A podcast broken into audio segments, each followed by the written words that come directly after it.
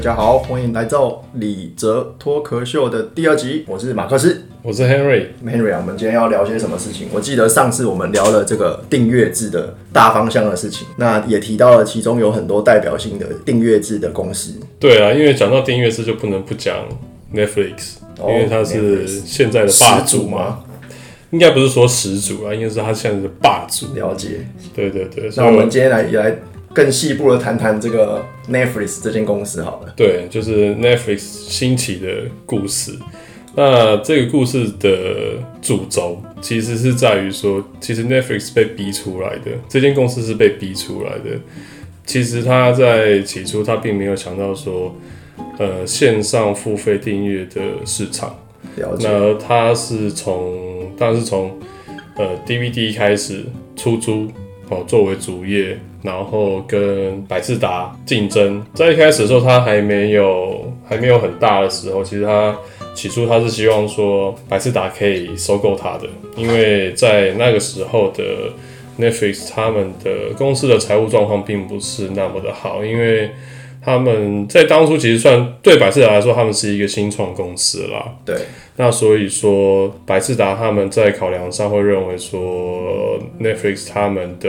东西是有未来、有前景的，但是在现实成本跟你所要花费的钱的部分，可能会考虑比较多。嗯，所以后来百事达是没有收购 Netflix。了解。记得百事达，其实我们应该，我们这个年纪的人应该都会蛮熟悉的。对大家应该都有经历过那个需要去店面，然后去寻找这个你想看的影片的片子，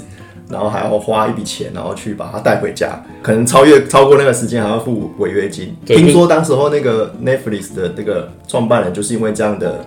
事件，对然后所以造成他想要创办 Netflix 这个一开始的那种 DVD 租片的模式的这个想法。对对对，它是其实是呃，他们的租片模式跟百事达不太一样的，尤其是在那个预期还片的那个部分了解， ，Netflix 是没有违约金的，它只是说它是绑说啊，我一次我寄几片给你看，对那如果说你还我，你才有办法再收到新片，那但百事达不是嘛？对。但百事达是你不还我，我就罚你钱对。，然后你越不还，我就越罚越多。对，我就想到，我以前以前租百事达的时候，就是会去赶说啊，今天要到期了，我要赶快去还片，然后它丢在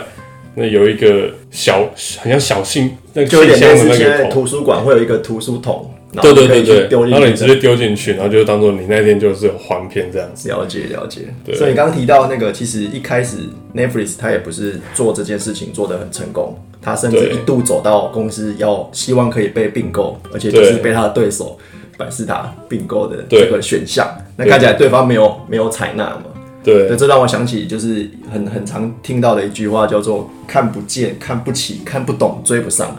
就是对，大企业对于这种新创新创事公业，司会有这四个不一样的阶段，就是我一开始可能我都不知道世界上已经出现了一个这么新的 idea，就我对看不见这个东西。然后第二个是我纵使知道了，我也不认为它是一个威胁，对看不起它，不认为它会做大，不认为这样的 idea 是可行的。对然后再来是，就算应该说，就算这个 Netflix 或这个新创公司它真的已经长大了，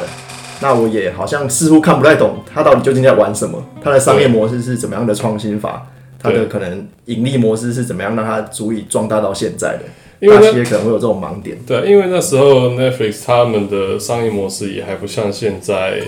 这这么么成熟，对，这么成熟，这么健全啊！但是商业模式本来就是拿来成长用的，所以每个企业它在制定商业模式的时候，其实有也是会分成初期、中期跟未来啦。那当初呃，百事达可能看就觉得 Netflix 你只是解决掉还片没不需要缴违约金的这一个嗯，痛这点，这个痛点，这 个消费者痛点。那换作是百事达，会觉得说，我就是靠收违约金，我才可以赚更多的钱嘛，所以对我不可能去采取这样子的商业模式。嗯那他也认为说，这样的商业模式下，Netflix 一定会赚的钱也会不够多，对，所以他可能他也不愿意去并购它。了解我。觉得啊这个可能是最大的主因啊。了解，哎、所以百事达在这个过程，他们的用户，我记得当时候最高可以到五千万，那比起对当时候 Netflix Netflix 只有三十万，只有这30万天差地别。对啊，根本就北鼻等级的、了啊。解，所以他们在这个过程，他们基本上自己的用户数都没有下降过吗？还是都没有被抢走过吗？其实呃，当网飞出来的时候，当 Netflix 出来的时候，百事达的用户其实是有在下降的，了解，因为毕竟 Netflix 它也是打到了消费者的痛点嘛，对就是要赔违约金的那个，对的他部不需要再赔违约金，对，那当然，它的商业模式还是会吸引部分的使用者，嗯哦，过去使用他们的商业模式这样。是对，但是后来其实有一个有一个点也是，网飞他在做的时候，其实他就是一开始他就是做 DVD 的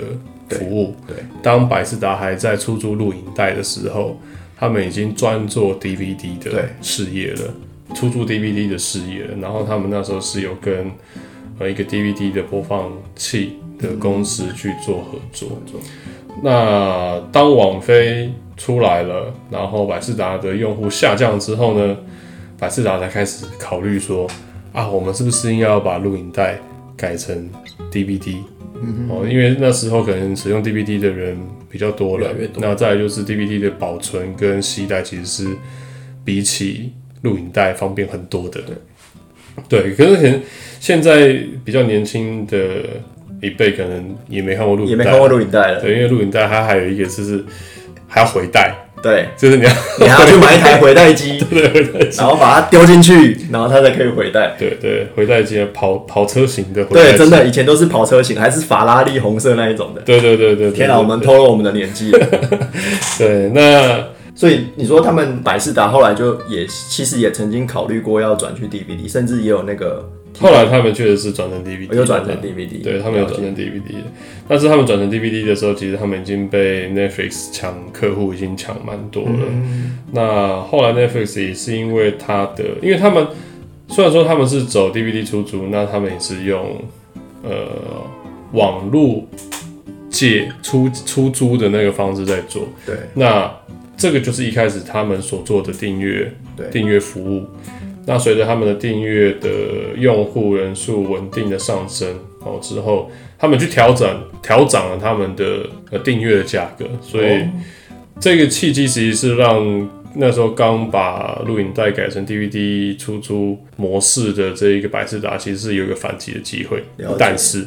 就是因为百事达没有把握住嘛，嗯，对对对，就是战场上明明就有那个战机出现了，就是然后百事达却没有好好对啊，抓它住其实它是有一个契机出现，就是啊，都走 DVD，都可以走线上出借的这一个了解机会。价格确实也是消费者一直以来很 care 的一个点。当你对啊调调涨价格的时候，确实会让一些消费者开始对你的服务产生一点犹豫，让百事达或许有一些机会，可是他可惜他们没有把握住。对啊，那他们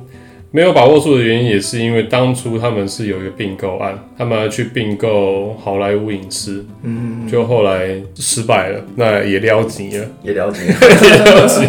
对对对对，所以他们那时候我觉得他们要并购的对象，可能都是属于比较呃有规，第一个是有规模了，然后嗯在。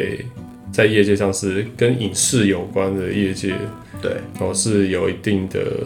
片量，对，因为主要是他们想要说，你这一片只有在我这地方才租得到嘛。嗯所以他那时候就所谓那前面那几个阶段，可能看不起也看不懂对 Netflix，所以以至于他也没有把它并下来。那可能现在来看，当然是一个非常错误的决定嘛。 对啊，因为其实那时候百事达他他是有钱去做这样的事情的，他而是有且说不定资只本的是一个小小的一笔钱，对他们当时的他们来说，对对对，所以现在其实会有很多的企业都会鼓励员工去做公司内部的创业。对那这个创业其实也是为了去激发员工有一些新的想法，嗯，不管对公司现在所经营的事业是有冲突或没冲突，有益或是不益，对，他们会去审查说是不是有他们现在公司看不到的这个盲点，对，那他们也愿意说啊，我前期。资本资金的部分，我提供一百万、一百五十万、两百万，嗯让员工提了这个 proposal，我们觉得这个 OK 可以走，他就钱拨下就来试去看看，对就来试这样看。其实现在很多，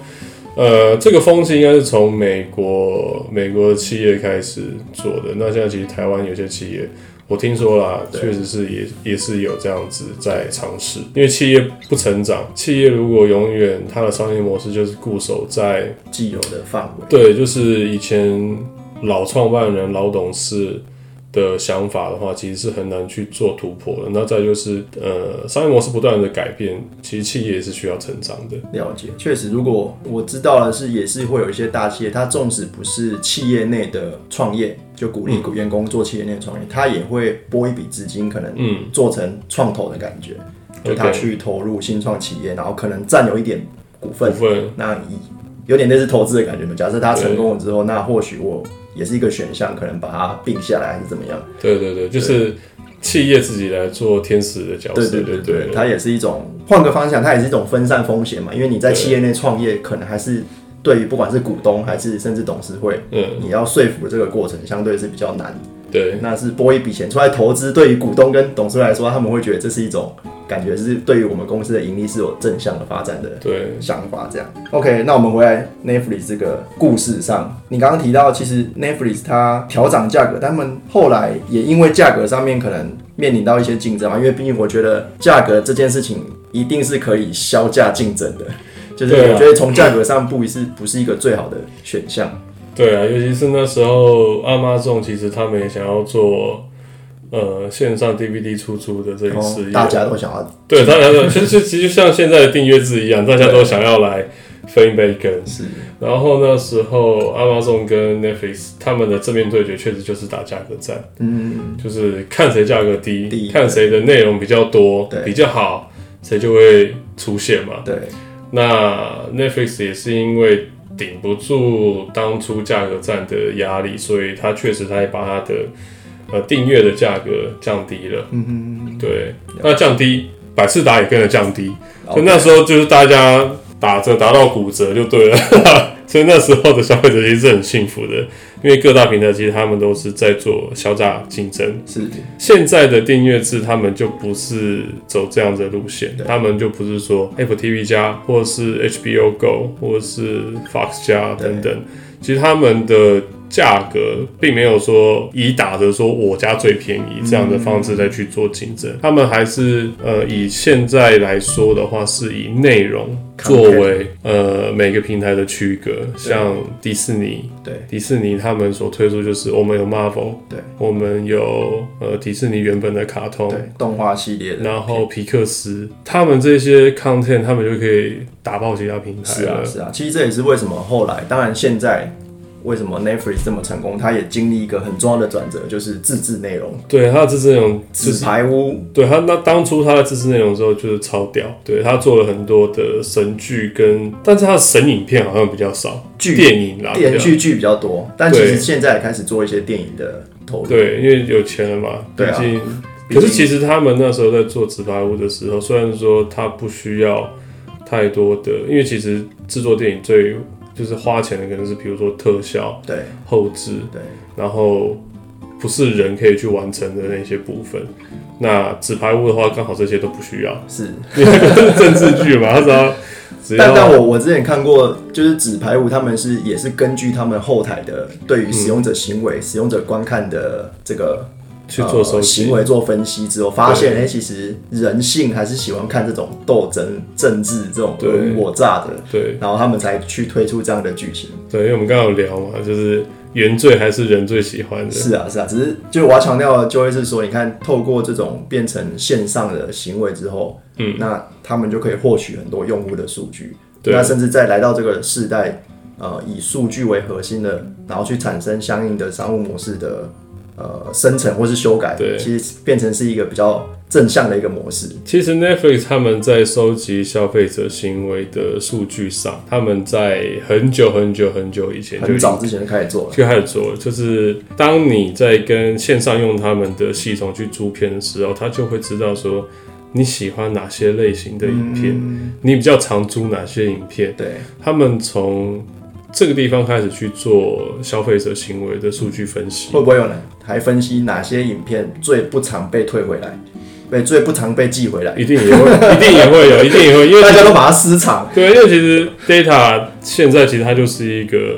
金金矿嘛，是那只是看说你要怎么去怎么去挖，对那你要挖多深，对，然后怎么利用？对，你要挖多广，然后你挖出来的金子你要怎么用？因为其实金子挖出来没市场就没有价值嘛。是啊，是啊，对，所以其实他们在消费者行为的研究上面是非常做了非常非常久的。了解。比起其他的平台来说啦，当然，Amazon 它在做电商方面，嗯它一定也是有也去是做，对，它一定也是有去做消费者行为的数据分析，然后他们一定也是也也也有收集嘛。对其实现在每个做电商都会都会都会有这样子的了解行为。了解，所以后来百事达它就走入破产的阶段了嘛。其实也没那么快 啦，但是就是因为百事达他那个他的董事哦，董事其实是不断的在内斗，嗯，换啊人，了解，然后变成说他们其实他们也没有一个非常明确的经营方向。那他们的商业模式其实就是跟着别人的脚步走，嗯，他觉得别人说哦，别人做得起来，那我也来做，反正当初当初对他们来说是我嗯我们还有钱，嗯，对，所以反正我们就是跟着人家做，那感觉人家赚，我们应该也会赚，对，对，就财大气粗啦，是对，那这样的这样的企业其实是很恐怖的，就是其实你根本找不到自己的定位，然后你也不晓得自己的方向是什么，随着人家的脚步走。但是其实别人在做每一步的时候，他都有想说他的未来是应该是要长什么样子的，所以他才会去采取现在的行为，嗯对，然后去改变他的商业模式里面的各种细节。是 Netflix 其实它是它这间公司会成功，其实不是因为它很自觉的一直去变更它的商业模式跟它的竞争方式，而是它被逼的。嗯，它被各大平台、各大财大气粗的企业逼的，它必须不断的去做转转型。型，但是也因为他不断的去做转型，他才有办法成为今天的订阅制的霸主。嗯，确实，这让我想，最近有很多新闻评论在讨论说，哎、其实像嗯 Apple TV 它也出出想要出它自己的，然后已已经出了，然后像迪士尼家这种 Netflix 它怎么去应对这样的现在的竞争？那我我记得 Netflix 的那个创办人。他就说，其实我们根本不害怕这样的竞争，嗯，相信他也已经心中已经有规划，接下来的新一轮转型会是什么样的应对方式，去应对现现有这些各大平台的加入，这样。他说不害怕，是讲给股东听的，那当然了，讲给讲给那个就是不要掉股价嘛，总不能我讲就就是 Netflix 的老板讲说啊，我好怕，我我超怕迪士尼的其，实，其实我反而会觉得，我我有看到一个现象，其实他们已经开始在自制 local 化的内容了。他们对在台湾也有一些跟台湾，不管是三立还是公视，然后哦我记得在韩国也有，反正就是他们会开始变成全球化之后，已经开始本土化了。对，就是开吸始引本土区化的一区些域消费者化，对，尤其是对于各语言啊，就是比方说韩国，他们就是。只有韩国人讲韩语嘛？所有大中华，虽然我不喜欢这个词 啦，就是大家是 Great 讲 China，对，就是我们的语言隔阂比较没有那么大，对，就是他们讲什么我们大概听得懂对，我们讲什么他们也大概听得懂是。这个市场其实是最大的，所以其实他们会去想要去深耕这一个区块啦。嗯那刚才回头讲说那个 Netflix 说他们不害怕其他平台的崛起，是其实他们还是害怕的啦，就是他们所现在采取的各种行为，其实是，呃，第一个，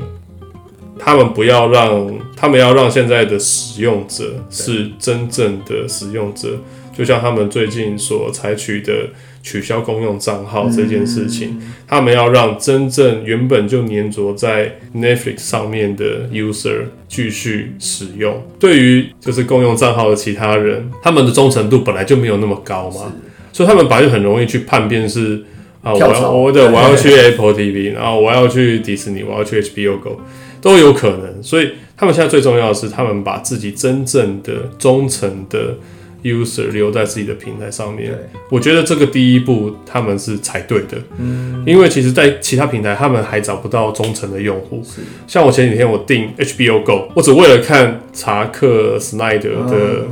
那个《正义联盟》了解。那其实因为它可以试用七天，所以其实我想退了。哦，七天看，赶快看完就对我已 了。经看完了，我已经看完了，但是因为它其他的内容跟它的使用不够吸引人吧界面，不是我觉得确实就没有那么好用。了解，然后再来就是它的画质，现在电视都出到几 K、五 K、八 K 都有了八 K，对，但是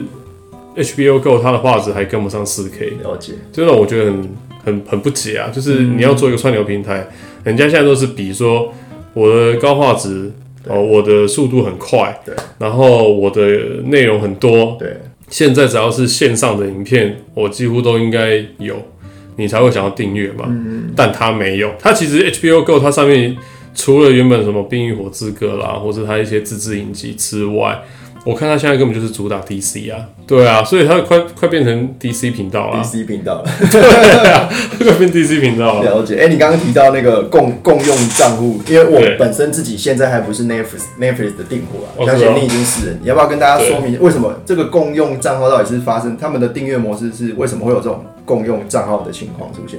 共用账号，其实我们没有经历过为什么会有共用账号这一个制度的产生，是但是我们现在正在使用的是台湾人 style 的共用账哦号。那你来说明一下台湾人最常 什么样的 style？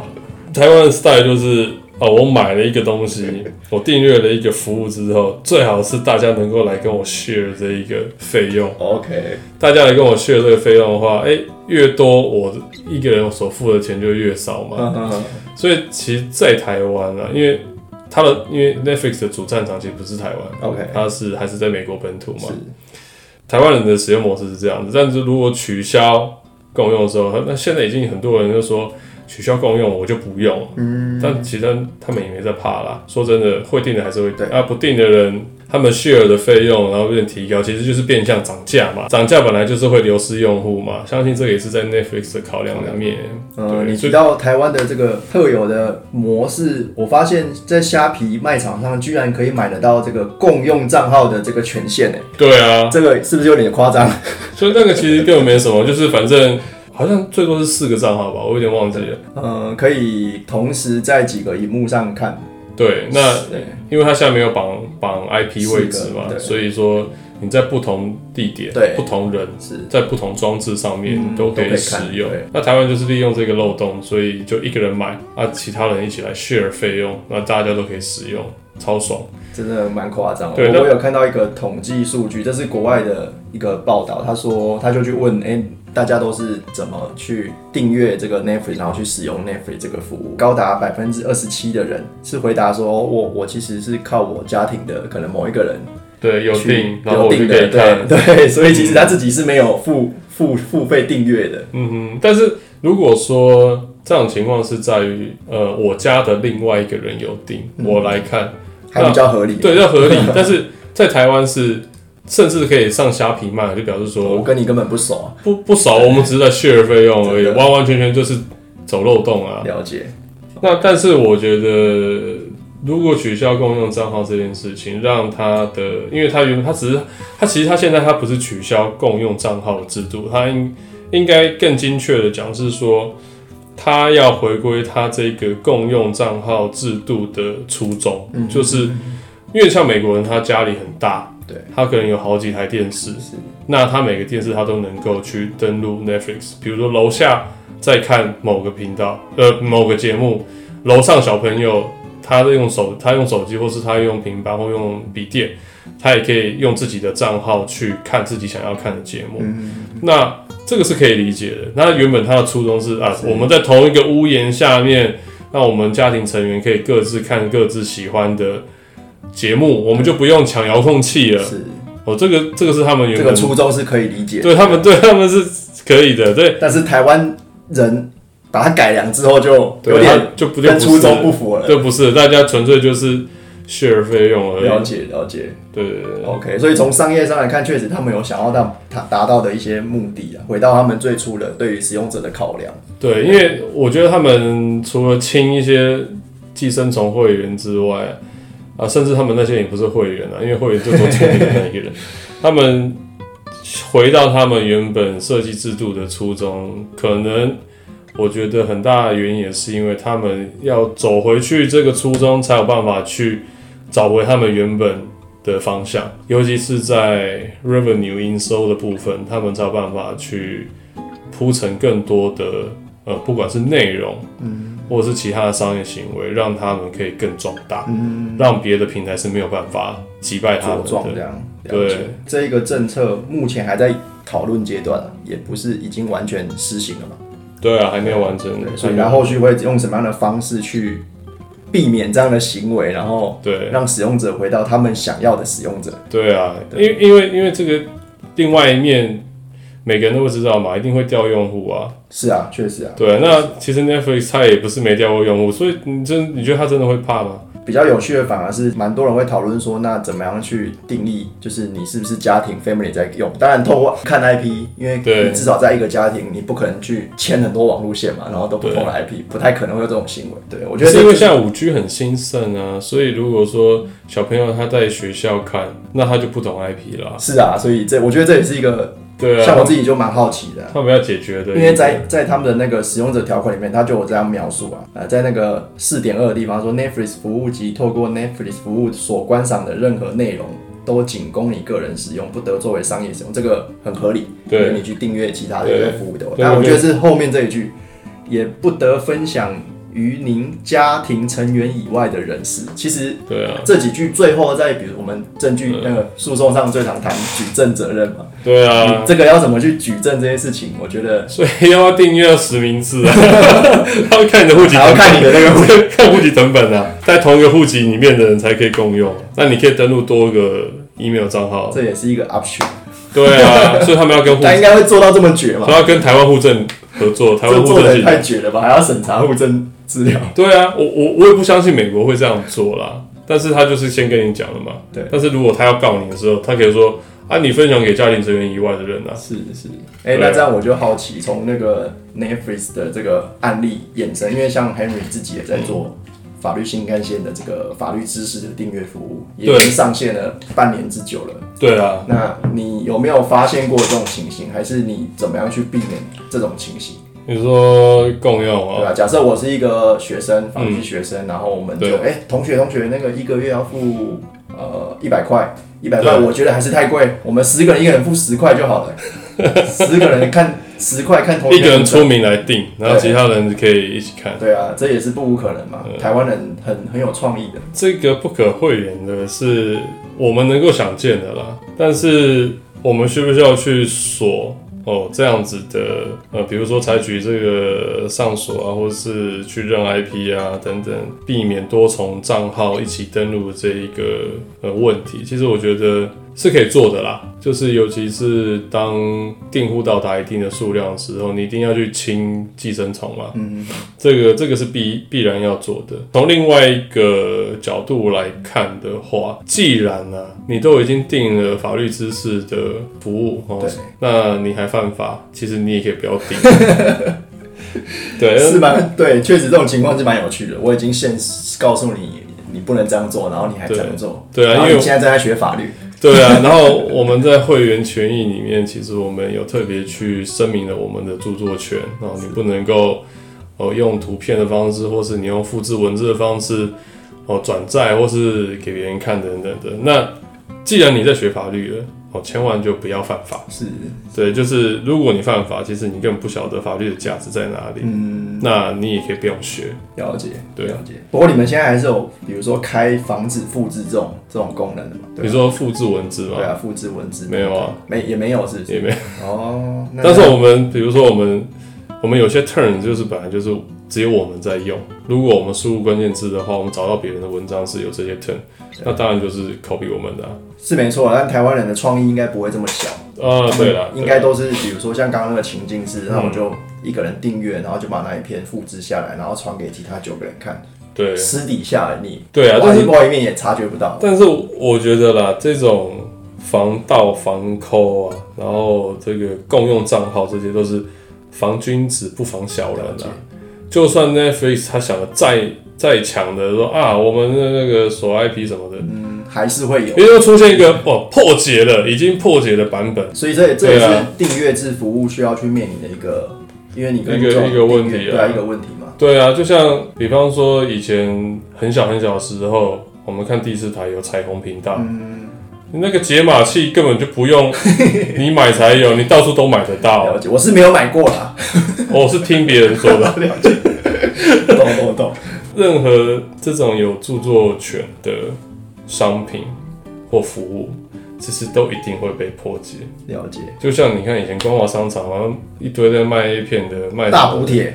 对啊，卖卖城市的其实都可以，都可以 copy 啊，都可以，他们都一定会找到他们 correct 的方式啊。